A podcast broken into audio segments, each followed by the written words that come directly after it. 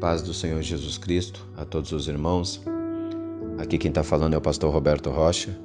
Eu gostaria de deixar uma palavra para a meditação de todos na noite deste dia. Palavra essa que o Senhor ele colocou no meu coração. Salmo de número 20, o número 7 e o número 8, que diz assim a palavra do Senhor: Uns confiam em carros, outros em cavalos, mas nós faremos menção do nome do Senhor, o nosso Deus. Uns encurvam-se e caem, mas nós se levantamos e estamos de pé. Amém? É interessante a maneira que Deus nos ajuda e que Ele atende às nossas orações. Essa oração, o salmista Davi é bem claro aqui no título da palavra, a oração pelo rei na guerra. E eu entendo que a nossa oração ela tem poder. Ela tem o poder de mover o coração do nosso Deus para nos ajudar ela tem o poder para fazer com que o nosso Deus se manifeste com poder e glória em favor das nossas vidas. E o interessante aqui é que o salmista ele vai declarar: uns confiam em carros, outros em cavalos, mas nós faremos menção do nome do Senhor, o nosso Deus. Uns encurvam-se e caem, mas nós nos levantamos e estamos de pé.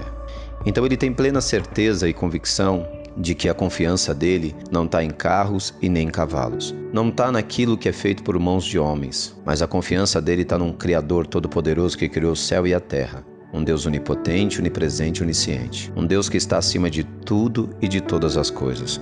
E a confiança dele está nesse Deus porque ele sabe que a mão desse Deus não está encolhida para que não possa salvar, nem os seus ouvidos agravados para que não possa ouvir. E não existe um tempo ou um momento que Deus não possa nos ajudar mas a todo tempo e a todo momento Ele está nos ouvindo, nos ajudando, nos amparando, nos confortando, nos livrando de todo e qualquer mal. E essa oração é um pedido de ajuda, um pedido de quem sabe que há um Deus assentado no alto e sublime trono que pode salvar. E quando nós confiamos nesse Deus, nós temos plena certeza que, independente do que esteja acontecendo, Ele é poderoso para nos ajudar. É por isso que a nossa confiança tem que ser inabalável, como os montes de Sião. Então uns encurvam-se e caem, mas nós nos levantamos e estamos de pé.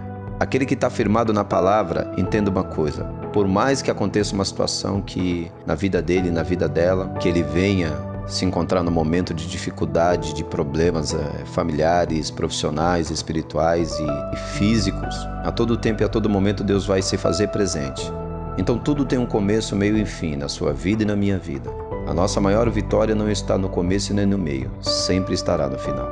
E que Deus possa continuar falando ao coração de todos através da sua palavra e do seu Espírito Santo. Então Deus abençoe a vida de todos, em nome do Senhor Jesus.